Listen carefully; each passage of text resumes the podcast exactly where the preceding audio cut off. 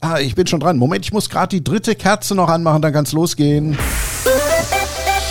entspannten dritten Advent mit euren Lieben und mit uns mit Radio Holiday, der Reisesendung. So, wer jetzt mit Familie Urlaub machen möchte und nicht so weiter anreisen mag, für den wäre unser Vorschlag heute die Insel Malta. Die Insel liegt ziemlich genau in der Mitte des Mittelmeers, südlich von Sizilien und 100 Kilometer entfernt von der afrikanischen Küste. Es gibt jetzt im Winter von München und Frankfurt täglich direkte Flüge. Ab Frühling geht es auch ab Düsseldorf und Berlin in gut zwei Stunden direkt auf die Insel. So, das war jetzt der erste Überblick mal von mir. Viele Einzelheiten bekommen wir gleich von unserer Malta-Expertin. Ich bin Dieter Döring, euer Urlaubsguide. Radio Holidays hier, unsere Travel Show. Malta ist unser Reiseziel. Michaela Hempel vom Fremdverkehrsamt Malta in Frankfurt. Malta ist ja sehr vielseitig, da kommt bestimmt jeder auf seine Kosten. Kann man das so sagen? Äh, das kann man wirklich so sagen in Malta, weil die Inseln sind zwar recht klein, ja, sie sind nur so groß wie die Stadtfläche von München, kann man sich vorstellen. 316 Quadratkilometer und bieten aber unglaublich viel. Malta hat worauf wir besonders stolz sind, natürlich eine super alte Kultur, mehr als 7000 Jahre Geschichte. Wir haben uralte Megalith-Tempel auf den Inseln, ganz wunderschöne architektonische Bauwerke, die aus den Zeiten der Johanniter-Ritter kommen. Dann haben wir natürlich die moderne Architektur von heute, eine traumhaft schöne Hauptstadt Valletta in ihrer Gänze, UNESCO-Welterbe. Ein ganz toller Tipp, wenn man nach Malta fährt, unbedingt nach Valletta auf jeden Fall fahren wunderbar klares Mittelmeerwasser drumherum. Also für die Wasserratten unter euch und Wassersportfreunde wird ganz viel geboten eine ganz schöne kleine Nachbarinsel, Schwesterinsel Gozo, die auch sich sehr groß unterscheidet von der Hauptinsel Malta, die wirklich kleiner ist, grüner, landwirtschaftlicher geprägter. Combino dazwischen eine wunderschöne Badeinsel. Und das Tollste eigentlich an Malta ist wirklich das Wetter. Wir haben rundum Sonnenschein, mehr als 300 Sonnentage im Jahr und ähm, haben auch im Winter, gerade jetzt, wenn wir hier den Dezember haben, der Oktober war ja noch toll warm. Ähm, wenn es ein bisschen dunkler und grauer wird bei uns, in Malta scheint immer noch die Sonne und es ist wirklich ähm, auch im Winter ein permanentes Frühlingswetter. Mhm. Allerdings, äh, wenn man ankommt, muss man sich ja zunächst mal auf Linksverkehr einstellen. Ne? Das ist natürlich eine Herausforderung, ja. weil Malta ist englisch geprägt, geprägt und sie sprechen auch Englisch, ist die zweite Amtssprache neben Maltesisch. Die Briten waren sehr lange da und äh, Malta gehört ja auch zum, zum Commonwealth. Und ähm, von daher haben sie auch den Linksverkehr übernommen und man darf links fahren. Und die Malteser fahren auch ein bisschen Temperament vor links. Das ist wirklich eine schöne Herausforderung, macht aber Spaß, geht aber ganz schnell. Und von daher ein Mietwagen ist leicht genommen, den kann man am Flughafen entgegennehmen und da kann man auch über alle beide Inseln gut fahren, Malta und Gozo. Das ist eine ganz gute Möglichkeit, die Inseln zu erkunden. Okay, danke für den ersten Überblick. Mehr zur sehenswerten Hauptstadt, zum Wetter und wie lange Urlaub auf Malta eigentlich idealerweise sein sollte, das hören wir gleich. Schönen Sonntag, schöne Adventszeit, hier ist Radio Holiday und wir reisen heute nach Malta, dem kleinsten Mitgliedstaat der EU. Michaela Hempel vom Fremdenverkehrsamt, äh, auch die Innenstadt von Valletta, die ist ja auch wirklich ganz toll und sehenswert, ne? Ja, das ist natürlich auch eine tolle Sache in Valletta. Die ist wirklich wunderschöne Barockstadt, traumhaft schön. Und ich würde auch auf Malta immer, obwohl es eben wunderschönes, klares Mittelmeerwasser drumherum gibt, und es gibt auch viele Strände, nicht so ganz lange, aber schöne Strände, die man hat, ist immer kombinieren in, in der Version, dass man ein bisschen Sightseeing betreibt, ob man jetzt Kultur anschauen mag, die schönen mittelalterlichen Städte, die Tempelanlagen oder auch andere Sehenswürdigkeiten wie Museen. Das ist wirklich super schön. Oder eben, ob man aktiv sein möchte mit äh, vielen sportlichen Aktivitäten, die man machen kann auf Malta. Man kann Kajak fahren, man kann Fahrrad fahren, Mountainbiken auf Gozo ist toll. Oder auch wandern. Die Inseln sind zwar klein, gibt schöne Wege. Und das immer in der Kombination mit dem Badeurlaub. Ja? Dass, äh, dass man morgens schwimmen geht und nachmittags was unternimmt. Und das ist eben auch sehr familientauglich. Ja? Man hat dann wirklich für jeden was dabei. Und dadurch, dass die ähm, Inseln so klein sind, hat man auch kürzere Wege. Ja? Man kann wirklich sehr gut an einem Tag zwei, drei Programmpunkte mit einbinden, weil die Transferzeiten beispielsweise, wenn man jetzt in Malta am Flughafen angekommen ist und will auf den nördlichsten Punkt der Insel fahren, kurz vor der Überfahrt nach Gozo, das ist nur eine Strecke von 45 Minuten. Und da bietet Malta wirklich alles in Hülle und Fülle. Wann ist denn die beste Reisezeit für alle, die vielleicht jetzt gerade einen Urlaub planen, so für Februar, März, April? Wenn du nicht an schulpflichtige Kinder gebunden bist, ist das wirklich die Zeit, die finde ich persönlich auch sehr, sehr schön, weil dann ist es auf Malta schon sehr warm. Es ist T-Shirt-Wetter, man kann sich draußen im T-Shirt und Shorts bewegen. Über den Winter gibt es so ein paar Regentage, dann ist es eben alles wieder sehr schön grün, es blüht, es ist alles reif, das ist wirklich ganz toll. Zum Schwimmen, äh, wenn man Badeurlaub mit einplanen möchte im Meer, würde ich es ein bisschen später fahren. So ab Mai ist das Meer warm genug, dass man eben auch schwimmen gehen kann. Natürlich Juli, August ist es sehr heiß, es ist super sonnig, da hat man eine tolle Sonnengarantie. Oder dann eben auch wieder, wenn es äh, in den August, September reingeht, das finde ich auch schön. Für die Aktivurlauber unter euch, ähm, denke ich, sind die Monate dann von September bis Mai wirklich die besseren, weil dann kann man toll wandern gehen, Fahrrad fahren. Es ist nicht zu heiß, aber es ist immer noch super schönes sonniges Wetter. Dankeschön. Hier ist Radio Holiday, die Travel Show. Gleich reden wir über ein besonderes Getränk und wie wir am besten von A nach B kommen. Ich bin Dieter Düring. Schönen dritten Advent. Entspannten Sonntag, hier ist Radio Holiday. Beste Reisezeit für unser heutiges Urlaubsziel Malta. Wenn man baden möchte, sind die Monate Mai bis Oktober. Da sind dann einerseits die Temperaturen am wärmsten, andererseits sind die Niederschlagsmengen am geringsten. Michaela Hempel, unsere Malta-Expertin. Und äh, wie kommt man denn am besten so auf der Insel von A nach B? Gibt zwei mehrere Möglichkeiten, ehrlich gesagt. Also mit dem Auto ist es natürlich für die, die gerne äh, weit fahren oder auch auf die Nachbarinsel Gozo fahren, kann man mit dem Mietwagen gut rumfahren. Wie gesagt, Linksverkehr. Ansonsten finde ich es auch sehr bequem und sehr einfach, dass man äh, mit dem Bus fahren kann. Es gibt zwei Möglichkeiten. Es gibt ein hervorragend ausgebautes öffentliches Busnetz ähm, auf Malta. Der fährt wirklich in jeden Winkel, diese Busse. So eine Wochenkarte kostet 12 Euro, 13 Euro, ist total günstig. Oder man nimmt eben die Hop-on, Hop-off-Busse. Davon gibt es zwei verschiedene Möglichkeiten und die haben den Vorteil auf Malta und Gozo, die fahren jetzt nicht in den Städten, wie wir es hier aus Frankfurt oder München kennen, sondern die fahren wirklich über die ganzen Inseln. Es gibt da zwei, drei Routen und dann kann man wirklich auch an einem Tag alle Sehenswürdigkeiten mal so abklappern. Und das ist auch eine super Sache, die Insel zu erkunden. Mhm. Und was sollte man denn unbedingt mal bei euch so probiert haben an Essen und Trinken? Ihr habt da ja auch so ein Spezialgetränk. Ja, wir haben so ein Nationalgetränk, das ist was alkoholfreies, das ist das Kini. Das schmeckt so ein bisschen wie Campari, aber ohne Alkohol und super erfrischend, gerade im Sommer. Ich weiß, dass du ein großer Fan davon bist. äh, wenn das so wirklich eisgekühlt ist, schmeckt das wirklich ganz hervorragend. Kann man natürlich auch kombinieren mit Kini-Spritz oder mit Cocktails draus machen, das ist toll. Und was man auch nicht vergessen darf, Malta hat auch ein tolles eigenes Bier, ein Chisk.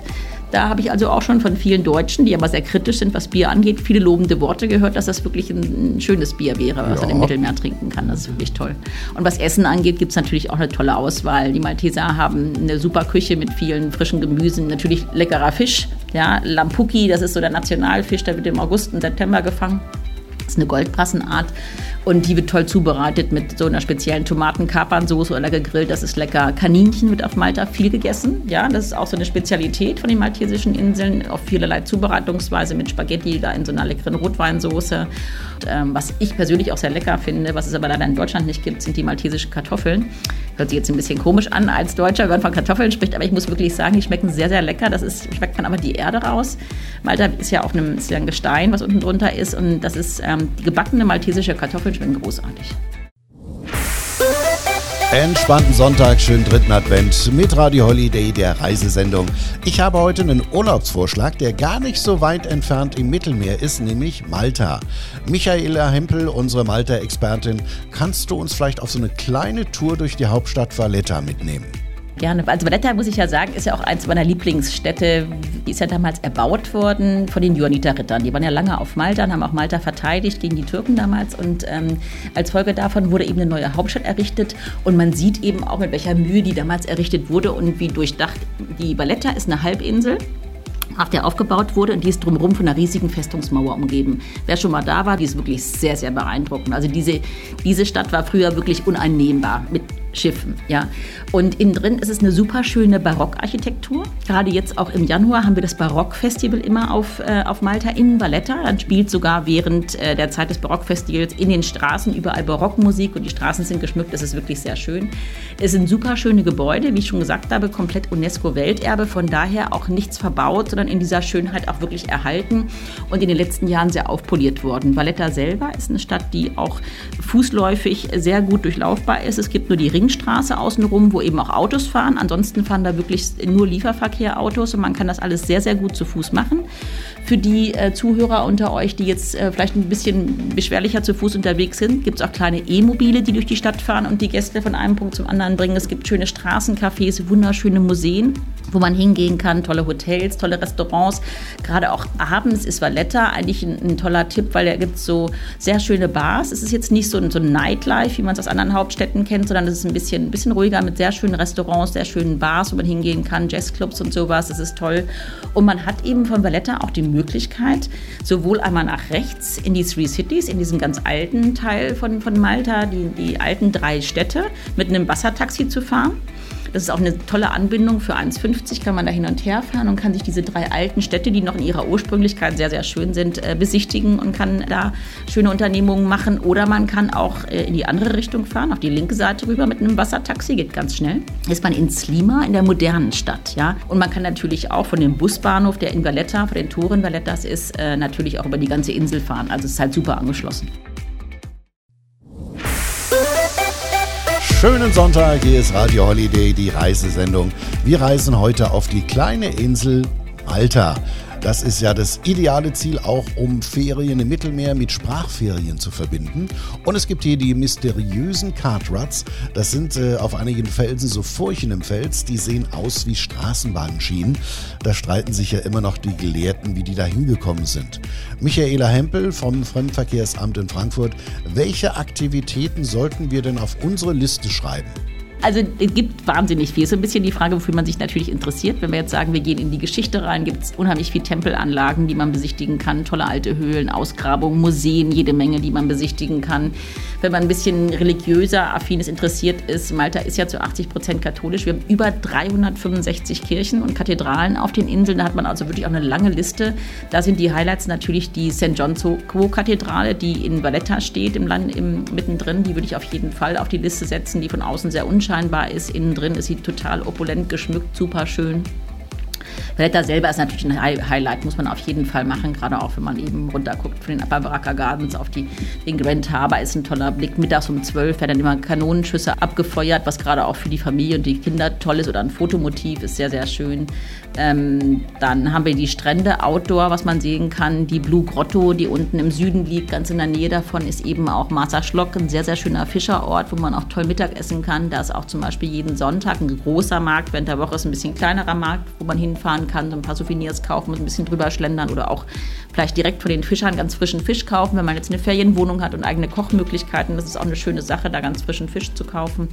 Das ist toll. Auf jeden Fall sollte man auch nach Gozo fahren, wenn man sich jetzt entschieden hat, auf Malta zu bleiben.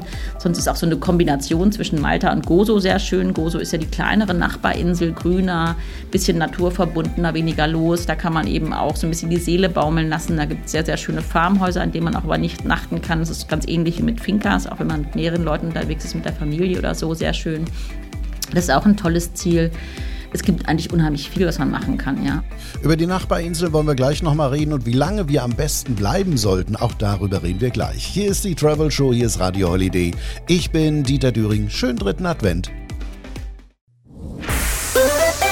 Schönen Sonntag, hier ist Radio Holiday, die Travel Show. Wir reisen heute nach Malta. Von den Sehenswürdigkeiten der Geschichte, vom Linksverkehr haben wir ja schon gehört.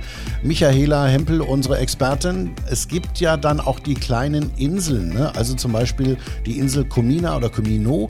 Da haben wir noch gar nicht drüber geredet. Mhm, das ist eine Badeinsel, ne? ganz klein. Aktuell gibt es kein Hotel, da wird jetzt, es gab lange eins, wird wieder aufgebaut jetzt gerade, aber ich glaube 2024 ist die Eröffnung geplant. Und das ist wirklich so eine richtige, ein richtiger Badeausflug. Es Gibt verschiedene Möglichkeiten. Da muss man mit einem Boot hinfahren oder man kann von Gozo auch mit dem Kajak rüber paddeln, was wirklich sehr gut möglich ist. Haben wir auch schon mehrfach gemacht. Oder man bucht halt ein Ausflugsticket auf einem Boot und äh, fährt rüber und dann kann man wirklich in der blauen Lagune, das ist traumhaft schön, das ist wie in der Karibik, kann man toll baden, kann über die Insel auch rüberlaufen, die ist nur äh, 200 Quadratkilometer groß, recht klein, ein bisschen laufen, die Klippen ablaufen, gibt es tolle Buchten überall, wo man auch schwimmen gehen kann, das ist wirklich super schön. Wie lange sollten wir denn nach Malta kommen, um alles zu sehen und zu erleben? Um alles gesehen zu haben, oh, da musste, glaube ich, mal vier Wochen bestimmt bleiben. Aber so zum Einstieg ist, wenn man es mal kennenlernen möchte, ein langes Wochenende schön. Gerade Valletta hat man wirklich dann auch, ist immer auch nicht überfordert, wenn man die Stadt hat und kann dann wirklich Sachen anschauen und essen und trinken gehen, es genießen. Ansonsten würde ich immer denken, so eine Woche oder zehn Tage ist sehr schön, gerade auch wenn man so eine Kombi macht zwischen Malta und Gozo, beide Inseln so ein bisschen genießt, auf die unterschiedliche Art und Weise. Das ist halt auch sehr schön. Da kann man wirklich schon sehr viel sehen, sehr viel erleben. Aber man kann komischerweise immer noch mal wiederkommen. Man entdeckt immer wieder neue Sachen. Okay, hast du so zum Abschluss vielleicht noch ein paar persönliche Geheimtipps? Oh, meine persönlichen Geheimtipps habe ich alle schon verraten eigentlich schon, was wirklich so meine Lieblingsorte sind. Valletta auf jeden Fall, Gozo auch.